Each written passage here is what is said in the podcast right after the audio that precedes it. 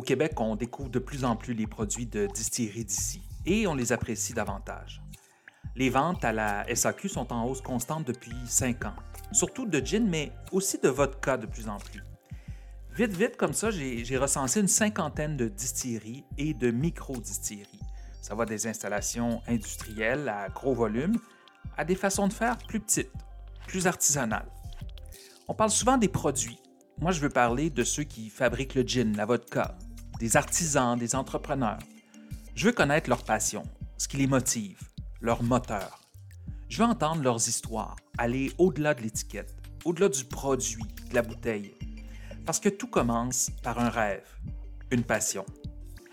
Je m'appelle Christian Tivierge, journaliste indépendant et amateur de gin depuis plus de cinq ans quand ça a commencé à être trendy. Je vous propose des rencontres avec euh, des passionnés qui jouent avec les saveurs, les ingrédients nobles et des alambics. On parlera pas trop de technique, hein, je laisse ça aux experts. On parlera pas trop non plus de recettes de cocktails. Pour ça, il y a plein de sites spécialisés, des mixologues passionnés. On va parler des distillateurs, des entrepreneurs, des artisans qui portent cette petite industrie à bout de bras et qui nous font découvrir des saveurs, des terroirs et qui nous font aimer notre Québec encore plus. On est le 1er juillet, c'est la fête du Canada. Je viens d'arriver à Saint-Ubalde, à la distillerie Ubalde. Je suis vraiment impressionné par euh, l'importance, les dimensions de, l'édifice. Euh, il y a une partie euh, également qui est un peu en retrait vers, l'arrière, une partie qui est vitrée et on voit à travers les, les alambics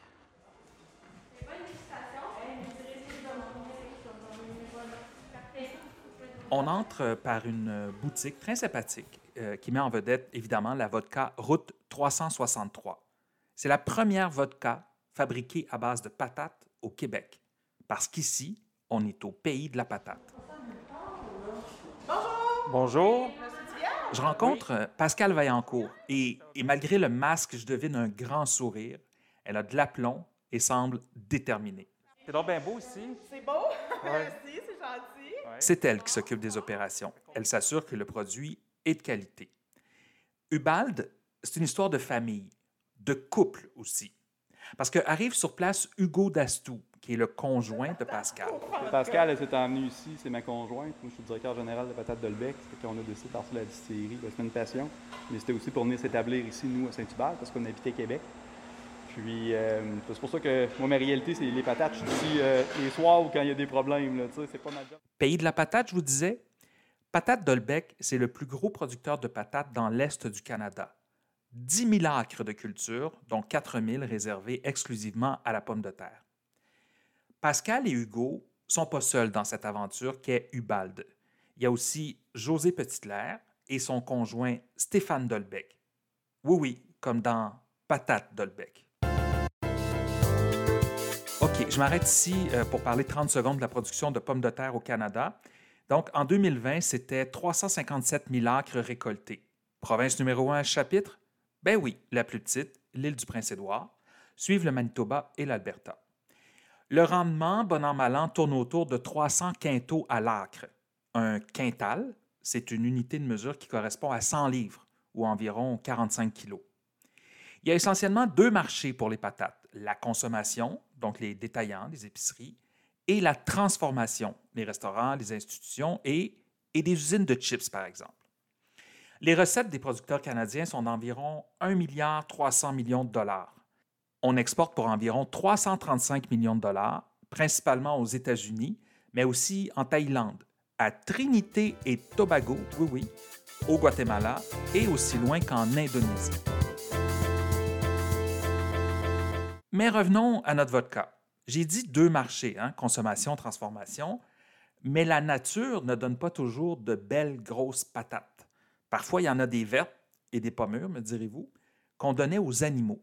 Mais là, on a vendu les animaux et on a acheté des alambics. Il va être plein de patates. Combien on met de patates, Pascal, dans une recette? Euh, ben, c'est variable, là, mais généralement, là, parce qu'on est en fine-tuning des, recettes. on veut optimiser, là, mais actuellement, on C'est ça, 5200 euh, kilos.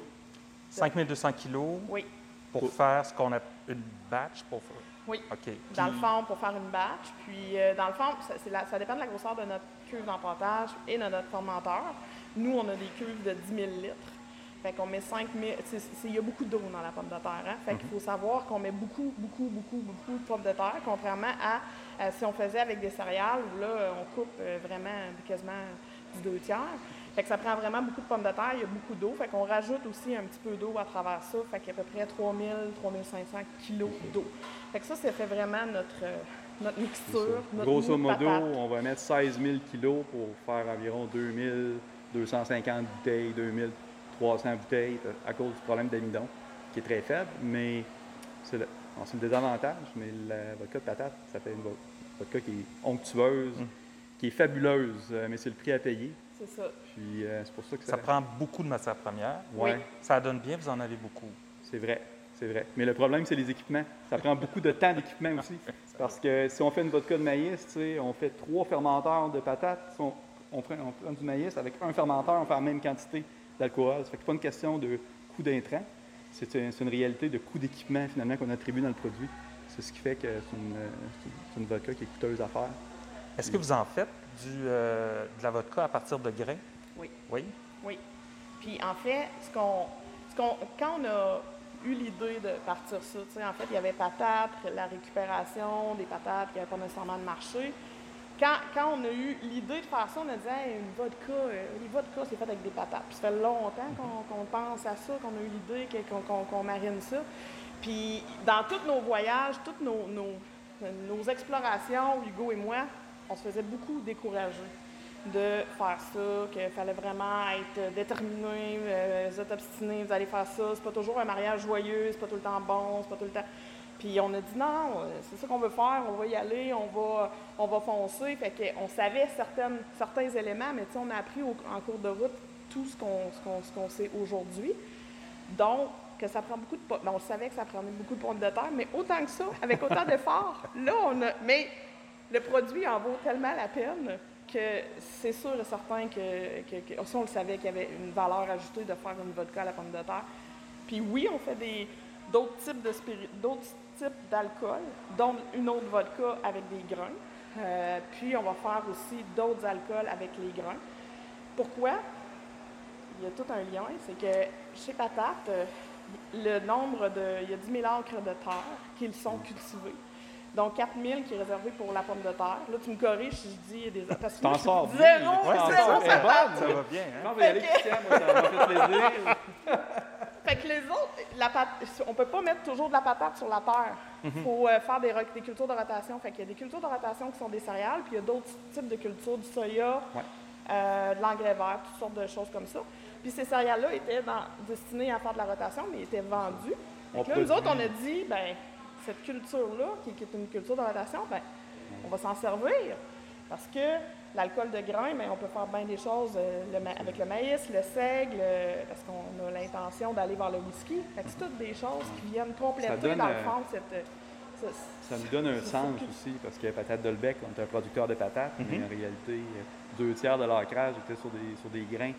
Mais tu sais, on, fait- on produit des grains, puis on les vend en vrac à gauche puis à droite. Et là, maintenant, on produit des grains, puis il y a un sens, parce qu'on on a un produit fini qu'on qu'on maîtrise. Exemple, le seigle, on n'en faisait pas avant. Le seigle, c'est une, c'est une céréale magique et rustique pour tout ce qui est euh, le nord du Canada. Mais c'est pas un- il n'y a pas beaucoup de marché sur le seigle. Fait que là, on, on travaille des alcools neutres à base, à base de, de seigle et tout ça. Puis, euh, Alcool neutre qui pourrait servir éventuellement pour du gin. pour le gin, oui, c'est ça, tout à fait. Exactement. Quand j'écoute euh, Pascal et Hugo, je réalise deux, trois trucs. Premièrement, même si ça fait 300 ans qu'on produit de la vodka à base de patates en Russie et en Pologne, ici, en Amérique du Nord, tout le monde les a découragés de se lancer là-dedans. Euh, trop compliqué, semble-t-il. Bien, ils l'ont fait quand même. Ensuite, ils ont vraiment réfléchi aux façons de tirer le meilleur des terres. La superficie qui doit servir à faire reposer le sol après une culture de pommes de terre. Puis ça, ben, ça demande de changer les façons de faire, de se remettre en question. Enfin, je comprends aussi qu'ils font plusieurs tests pour développer plusieurs types d'alcool neutre à base de grains différents pour agrandir leur portefeuille de produits. C'est vos cuves, ça. Oui, de, de fermentation. Ce que tu vois là-bas, c'est la machine pour euh, râper les patates. Fait que, comme là, euh, Guillaume vient a fait ce matin, les patates sont râpées, ils tombent dans ou la vis, tu vois, qui est une pompe. Oui. Puis on pousse ça, là, les 5000 kilos, on les pousse là-dedans. On met de l'eau. Puis euh, c'est ce qu'on appelle l'empâtage ou le, le mashing. On rajoute d'enzymes pour des... C'est ça. Fait que là, on a une cuisson actuellement qu'on va ramener dans un fermenteur. Voilà, on le ça. sent, hein? Ça sent les patates? Oui. Ça, c'est c'est ça. Après, ça sent autre chose. là. Mais là, ça sent les patates. Mais une fois que les patates, ça goûte pas la patate. C'est la batch aujourd'hui. On va transférer ici tantôt. Ça, ça va être la batch de, de demain. Fais attention parce que Ouais. en haute fermentation. Ça. Fait que, tu peux accrocher ici. Oui, mais il faut pas trop proche parce que. Non, mais. Fait que ça, c'est en train de, c'est en train de fermenter. On le sent, là. Tu sens? Puis l'eau, vous la prenez où? Ben, nous, on est chanceux ici à Saint-Hubal parce que l'eau de la municipalité, c'est c'est très. euh, ici, il y a il beaucoup de sable à Saint-Hubal, puis il y a toutes des capes de roche. Fait qu'il y a un puits, il y a un puits qui est, je pense, euh, à 500 pieds de profond, puis l'eau de la municipalité est zéro chlorée. Donc, on va euh, avant. on prend directement cette eau-là qui vient là, des, euh, du puits artésien. Donc, ça prend beaucoup d'équipement. Puis on a beau être passionné, puis aimer prendre un dry martini de temps en temps, reste que tous ces efforts, tout ce développement et tout ce temps, ben, faut que ce soit rentable. Et c'est dans ça que Hugo excelle. Ah oui, petite note. J'ai pas demandé à personne dans ma série de me parler de chiffres, euh, d'états financiers. On le sait que c'est difficile, cette industrie qui est, qui est naissante au Québec. Les marges sont faibles, même si les bouteilles se vendent 50 mais ça, c'est à cause des taxes que prend l'État via la SAQ. Mais ça, c'est pour un autre épisode. Donc, les chiffres, la mise en place, l'organisation, ça a été ça, le travail de Hugo. Quand on a fait le projet, euh, c'est sûr que, comme tu disais tantôt, moi, je suis euh, très tourné vers l'automatisation, je déteste euh, les tâches répétitives qui sont faites jour après jour, tout ça, ça, m'énerve. Donc, c'est pour ça que j'ai commencé à regarder autour du, côté des colonnes en continu. Puis, je regardais tout ce qui se faisait, puis on a passé une couple de semaines au Kentucky à visiter des- distilleries là-bas. Commencé à, à toucher- à voir ce que c'était les colonnes en continu, comment ils faisaient le whisky et tout. On a visité plusieurs euh, manufacturiers de colonnes Ouais, aussi. ouais, c'est ça. Puis là, je me suis dit, moi, je suis toujours, euh, je suis toujours un peu, euh, comme je te dis, j'ai passé un été dans mon fichier Excel. fait que je me disais, comment on peut rentabiliser une opération? Comment on peut rendre ça rentable? Les gens me disaient, c'est impossible de faire d'alcool neutre et être rentable au Québec. Fait que j'ai viré ça tout bas du côté, qu'est-ce que ça prend pour être rentable? La- le personnel, le volume. J'ai réussi à trouver un équilibre en disant, ben, si on vit ce volume-là, avec euh, ces- ces- ces- cette main-d'œuvre-là, je pense qu'on va y arriver. Puis ça passait beaucoup par l'automatisation, comme tu vois, le- il y a- on a un stagiaire qui nous offre des recettes avec Pascal, mais une personne ici opère la distillerie toute seule. C'est assez étonnant quand même. Moi, je Oui. pensais arriver ici et voir plus de monde que ça. Là. Oui. Oui. Mais ça, ça a été, dès le départ, euh, le design qu'on a fait, la- le design de la distillerie, puis c'est Là, c'est tout dans son cerveau, là, ça c'est sa portion, là. Euh, c'était vraiment ça qu'on a regardé parce que c'est ce qu'on voyait partout. La multi, beaucoup de ressources avec... euh, puis on était, hey boy, ça, ça va être euh, quelque chose, d'engager tout ce monde-là dans une réalité qu'eux vivaient déjà, parce que dans l'agriculture, la réalité du manque de main-d'œuvre est criant. Fait qu'il y avait déjà cette espèce de, de, de, notion-là de dire, OK, comment on peut arriver à faire quelque chose, mais avec un, de façon harmonieuse, mais aussi avec le- un minimum Comment on peut être main-d'œuvre. euh, artisanal, parce que les produits sont, sont, sont artisanales, mais comment on peut être euh, assez, euh, euh, dans le fond, assez organisé pour automatiser ce qui peut être automatisé, pour être artisanal mais automatisé. Puis, tu sais, je- moi, j'ai une tête de cochon, fait que je m'obstinais avec les manufacturiers. Je suis allé chez Vendom aux États-Unis, puis je suis allé avec, euh, avec mon fils, on est allé les voir, puis on les challengeait sur des affaires, pourquoi on pourrait faire ça de telle, telle façon. De fil en aiguille, je suis allé voir un autre manufacturier au Montana qui avait un kit tout en continu. Puis euh, finalement, on a tracé une ligne, on s'est dit, ben, je pense qu'il faut y aller un petit peu hybride pour aller conserver la flexibilité et la saveur. C'est pour ça qu'on est abouti avec une première colonne en continu. OK? Puis, ce qui fermentait tantôt, tu l'as vu, ben, il va être pompé là-dedans avec une pompe qui est de l'autre côté. Puis euh, ça va être ici une première fois ici, puisqu'on va sortir dans le réservoir carré, c'est un alcool euh, entre 60 et 70 Puis la partie solide, la drèche, est automatiquement envoyée dans ce réservoir-là, qu'après on, on repart dans une machine pour séparer le solide du liquide. Puis le liquide, on le remet sur nos terres, le solide, on le récupère pour nourrir des animaux. Fait, qu'il n'y a aucune perte là. Il n'y a aucune perte. Il n'y a aucune perte, c'est ça. On a parlé longtemps, Hugo, Pascal et moi. Ils sont volubiles, ils sont généreux. On sent que ce projet, ils l'ont désiré, pensé, mûri et qu'ils en prennent grand soin. Ils connaissent tous les rouages de leur système automatisé. Pascal élabore les recettes, on pense aux prochains produits. Ils me parlent de la SAQ, me disent qu'au fond, ils sont chanceux parce que le monopole d'État souhaite vraiment faire une meilleure place aux produits québécois. Mais pas juste aux produits d'ici, les produits faits main ou euh, du grain à la bouteille, comme on dit, ou de la patate à la bouteille dans leur cas. Ils me parlent beaucoup et la conversation est vraiment très facile.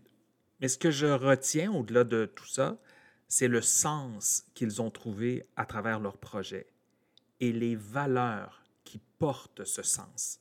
Et ça, c'est très inspirant.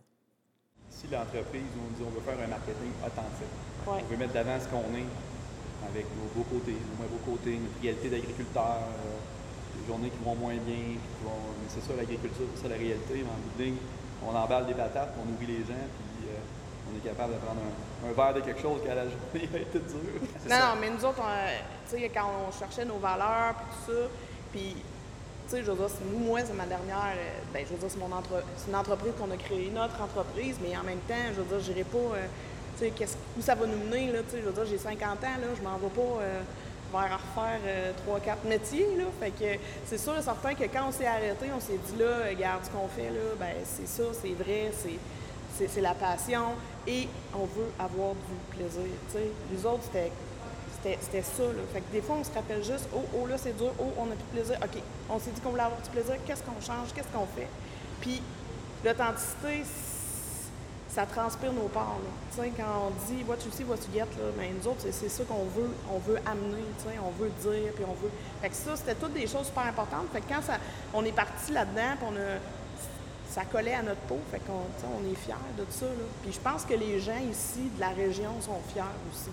Ils sont contents de voir ça, cette espèce de, de distillerie-là euh, qui, qui, émergée. Ils sont, les gens ils reviennent à la distillerie chercher de la vodka ben de patate. Ben puis là, ils reviennent, on leur dit, parce que nous autres, on demande c'est-tu votre première fois Non, non. trois fois, j'ai plus de vodka. on, est, on, est, une succursale de la SOQ. Ah, c'est oui. c'est très drôle. C'est très drôle.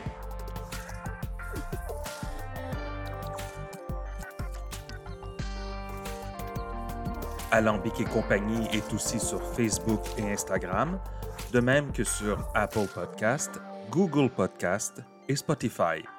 Abonnez-vous et partagez.